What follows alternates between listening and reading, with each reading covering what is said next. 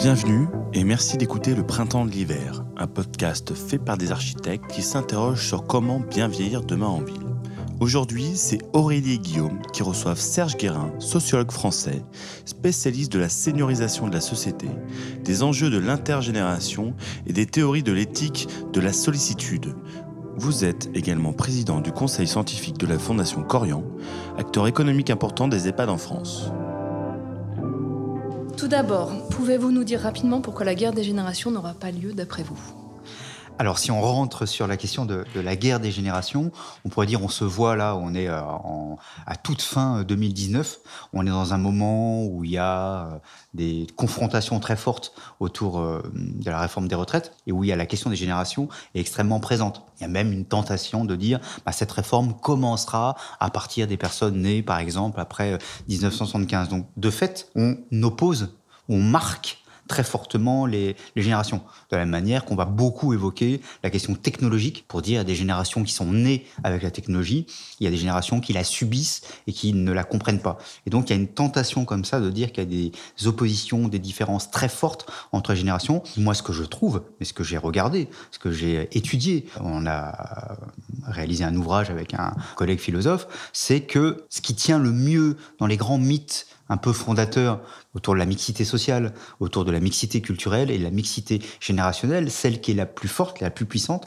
parce qu'elle est aussi tout simplement la plus évidente pour les personnes, c'est la mixité intergénérationnelle. Et qu'on remarquera qu'en plus, dans les périodes de contraintes, dans les périodes de crise, dans les périodes de difficultés économiques, c'est la famille, par exemple, qui fonctionne le mieux. Donc les plus jeunes ont tendance à se rapprocher des plus vieux en termes de soutien, mais inversement, les plus vieux ont aussi tendance à demander aux plus jeunes plus de soutien. Donc on voit bien que la, guerre génération, non seulement elle n'a pas lieu, mais c'est même l'inverse, c'est même plutôt un soutien des générations.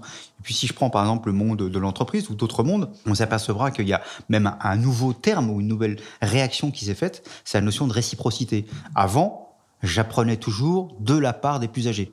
Aujourd'hui, je peux toujours apprendre d'eux, mais les plus anciens peuvent aussi se dire, par exemple sur les, technologies, je peux aussi apprendre des plus jeunes. Et donc, il y a une notion de réciprocité qui sans doute n'existait pas auparavant. Et s'il y a une réciprocité, non seulement la guerre des générations n'existe pas, mais il y a même une alliance des générations, puisque chaque génération a la conscience qu'elle peut apprendre quelque chose de l'autre génération. Donc l'intergénérationnel serait une réponse, d'après vous, à ce phénomène. Et quelles sont les limites de l'intergénérationnel alors? Alors, euh, l'intergénérationnel, c'est à la fois une réponse, mais c'est une réponse de la société. Moi, je suis sociologue. Je regarde le monde tel qu'il va ou tel qu'il ne va pas. À la limite, sans au départ porter jugement. Il faut d'abord prendre les faits, les, analyser, et ensuite seulement se dire qu'est-ce qu'on peut faire? Mais si on refuse les faits, bah, on n'avance pas. Donc le fait, c'est que globalement, les gens ne s'opposent pas entre générations, mais au contraire, ils ont même plutôt tendance à s'entraider.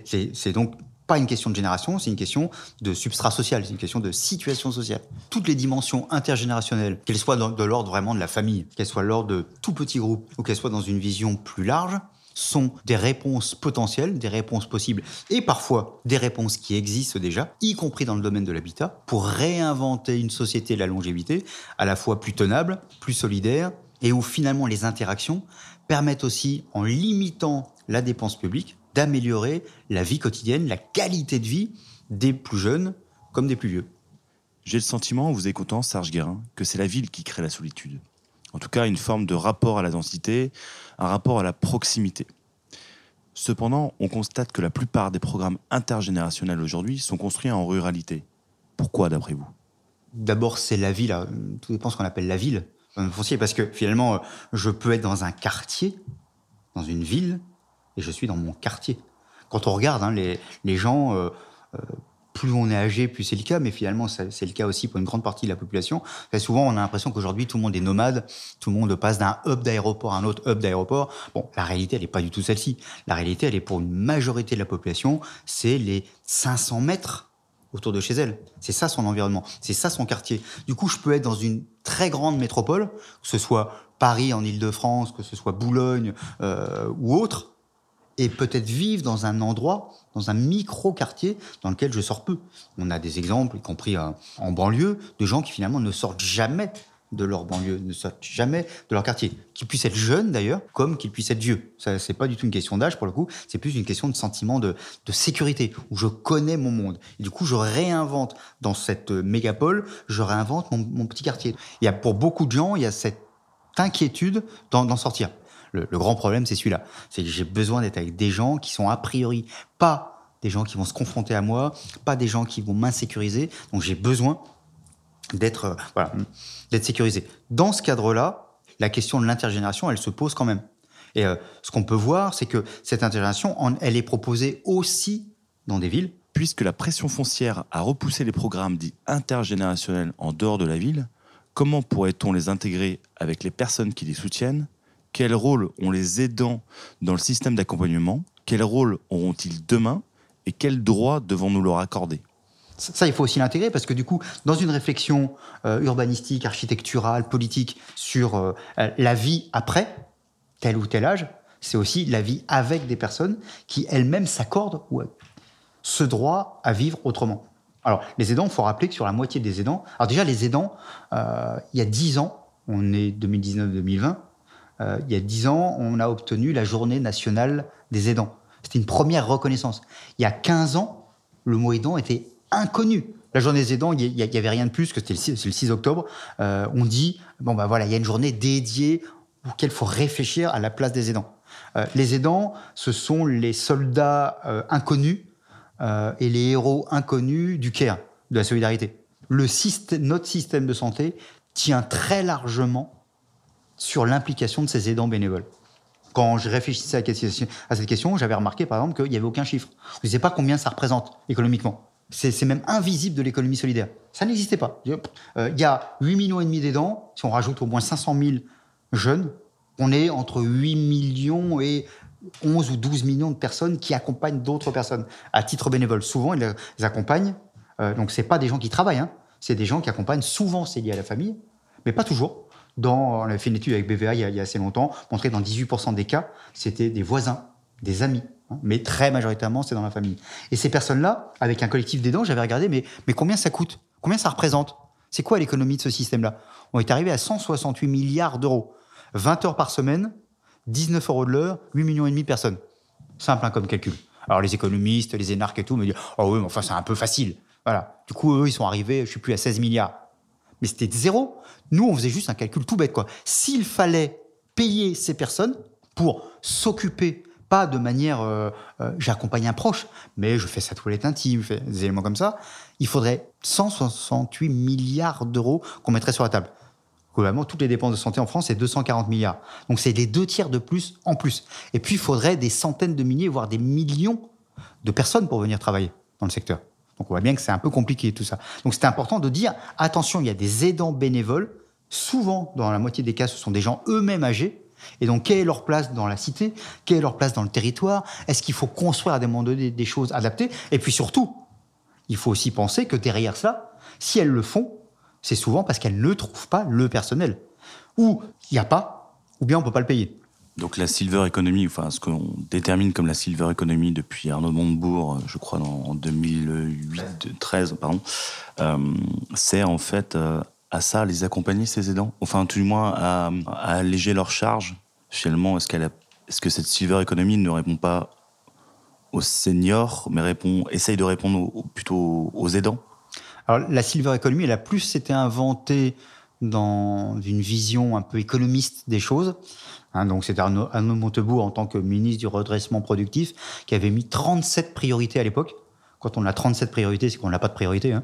Euh, si en début d'année vous dites bon voilà les 37 choses que je vais faire dans l'année, vous êtes sûr de pas voilà vous dites trois ou quatre choses que je vais faire. Bon voilà. En tout cas, c'était dans une vision en disant là il y a une source de développement économique. C'était plus alors, intéressant, mais plus dans une vision très économiste des choses très productiviste des choses en disant il y a un développement économique. Et très bien. Et donc il y a aussi une opportunité, y compris pour des acteurs qui jusqu'à présent s'étaient absolument pas intéressés au changer.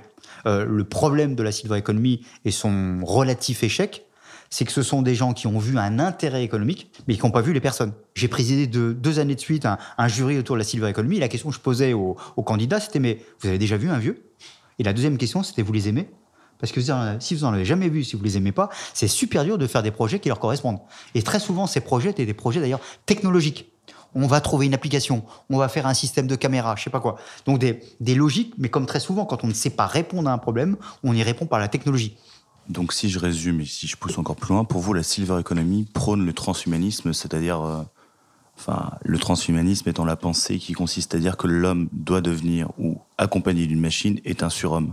Il y a quelque chose autour de ça, en tout cas pour une grande partie des acteurs de la silver c'est on va faire un vieillissement augmenté où on va réduire le poids du vieillissement à travers la mobilisation de technologies. Or, à mon sens, il faut, dans certains cas, la technologie peut évidemment avoir des apports euh, extrêmement intéressants. Mais à mon sens, on va augmenter le vieillissement ou améliorer la qualité de vie de l'âge en mobilisant d'abord les aînés, en mobilisant la société dans son ensemble, en mobilisant le lien social, et dans certains cas, des solutions technologiques peuvent y servir. Mais ce ne sont que des outils au service d'un projet d'une société la longévité solidaire et durable. J'ai l'impression que cette génération a une demande de services grandissante. Elle a aussi une baisse de moyens liée à sa retraite, malgré le fait qu'elle soit principalement propriétaire de sa maison. Dans cette contradiction, comment une zone tendue comme la région Île-de-France, qui est en perte de foncier, pourrait garder cette population pour favoriser la mixité sociale, d'après vous? Très très bonne question. Et la première, c'est est-ce qu'il y a l'envie de les garder? Parce qu'il peut y avoir le vieux n'est pas productif, le vieux n'est pas progressiste, euh, le vieux n'est pas bon pour l'image, ah, et puis le vieux prend de la place. Donc il y a tout ça qui peut être derrière. C'est intéressant d'ailleurs, que l'idéologie anti-vieux est aussi bien partagée, euh, disons, dans une vision, pour dire fasciste des choses, parce que le jeune, c'est la force. Hein, la, figure mussolinienne, c'est toujours un jeune fort, hein, parce que c'est lui qui est, l'avenir, c'est lui qui est la force. Hein. Mais vous avez la même chose chez toute une partie de la gauche, parce que le jeune, c'est le progressiste, c'est le novateur, c'est celui qui va nous emmener vers des lendemains radieux et qui chante. Alors que le vieux, il est ringard, conservateur, il nous fait reculer. Des deux côtés du panel idéologique, vous avez un même sentiment anti-vieux. Intéressant. Et que vous pouvez retrouver chez des maires qui sont aussi des bâtisseurs. Pas bâtir pour les vieux. Je bâtis avec la jeunesse. Il y a un certain nombre d'élus, un certain nombre de politiques qui n'ont pas envie d'avoir des vieux. Ça ne les intéresse pas du tout et d'autres qui ont envie en disant euh, ils vont voter pour moi. Hein. vous avez aussi des visions très très utilitaristes des choses. Donc ça c'est la première chose. La deuxième chose c'est interrogeons-nous aussi pourquoi dans certains endroits, quand les gens le peuvent, quand ils arrivent à la retraite par exemple, ils s'en vont. Il y a quand même une question. C'est génial dans ma ville, ah mais c'est bizarre, dès que je peux, j'en pars. Et il y a derrière une vision agressive, par exemple. Il y a une peur aussi de l'autre aussi des endroits hein, où les gens partent. Ils partent pas que pour des histoires de foncier. Ils partent aussi parce qu'ils sont dans une promiscuité avec d'autres populations qui leur devient de plus en plus difficile. Et les autres populations peuvent même avoir tendance à les pousser dehors. Vous parlez de Paris en particulier ou pas du tout? Une métropole comme Paris peut l'être, ou des villes euh, autour de Paris aussi. Donc c'est trop difficile à vivre parce que ça va trop vite, parce que je me sens dans une insécurité culturelle très forte, parce que c'est trop cher. Par exemple, quand j'arrive à la retraite, on l'oublie, hein, mais beaucoup de gens découvrent que waouh, ah, ils ont des revenus nettement moins importants qu'avant. Deuxième source de demande d'entrée dans le logement social aujourd'hui, c'est l'arrivée à la retraite. Parce que bing, j'ai plus les moyens d'eux. Et donc, le, monde HLM doit accueillir des gens assez âgés, alors qu'avant, son habitude, c'était plutôt d'accueillir, des jeunes. Donc ça, c'est aussi un élément euh, à prendre en compte. Troisième élément, euh, vous avez dit, euh, les gens âgés sont propriétaires. D'ailleurs, je vous une parenthèse. Du coup, 75% des retraités sont propriétaires, contre à peu près 57% de la population en France. Du coup, il y a des gens qui vont dire Ah, bah, voyez bien, tous les vieux sont riches. Je rappelle qu'être propriétaire, c'est pas nécessairement être riche. Je peux être propriétaire de mon petit pavillon dans le Val-de-Marne, et ce petit pavillon vaut que dalle. vaut rien. Personne ne va l'acheter. Et du coup, c'est toute ma vie ce pavillon. C'est ce que je voudrais donner à mes enfants. Hein, parce que l'héritage, c'est ça aussi. C'est on confond, j'ai un petit héritage, un petit truc, et puis à un moment donné, bah, je veux le vendre, par exemple, parce qu'il faut que j'aille vivre dans un lieu plus adapté. Ce lieu plus adapté peut être une maison de retraite médicalisée, peut être une résidence senior service, peut être une résidence autonomie. Et puis, j'arrive pas à le vendre. Mais quel malheur humain d'abord. Avant le manque à gagner, il y a aussi, mais ça vaut rien. On a vécu pendant 40 ans dans cet endroit-là et ça vaut rien. J'ai 82 ans et je découvre que ma vie ne vaut rien d'une certaine manière. C'est abominable. Puis deuxième élément, c'est que ça me bloque, ça m'enferme. Il y a des gens qui ne bougent pas de chez eux parce qu'ils n'arrivent pas à vendre. Donc, donc la mobilité, il faut aussi l'intégrer euh, comme ça. Bon, et, puis à ceux qui peuvent. Donc c'est aussi comment dans une commune, comment on invente aussi, y compris avec ces petits logements qui ne sont pas rentables, qui sont souvent en plus des passoires énergétiques abominables. Donc en plus, les gens, ils dépensent beaucoup trop de manière connexe. Parfois, c'est pas du tout adapté, ils risquent de tomber et ainsi de suite. Donc, donc là, il y a aussi à inventer à la fois l'environnement, mais il y a aussi réinventer ou retravailler sur l'habitat. C'est-à-dire y compris dans les zones dites non denses, Pour clôturer notre échange, nous aimerions vous demander, pour vous, c'est quoi bien vieillir demain en ville Et quelles sont les solutions d'après vous? La question du, bien vieillir, elle est à la fois normative, l'air de rien, et évidemment totalement subjective. Bien vivre et bien vieillir, c'est d'abord avoir la possibilité des autres. Le, risque premier, il n'y a pas que seulement pour les gens âgés, mais encore plus pour les gens âgés, c'est la solitude. C'est un isolement total. Et la ville, peut être un lieu d'isolement total, alors même que je croise des gens où je pourrais les croiser en théorie toute la journée. Donc le premier élément du bien vieillir, c'est comment on fait en sorte de lutter contre l'isolement. Comment on permet, comment on autorise, comment on facilite les passerelles entre des gens âgés et d'autres gens âgés, et d'autres gens moins âgés, et d'autres gens encore moins âgés. C'est d'abord ça. Le bien vieillir, le bien vivre, c'est d'abord le lien avec les autres.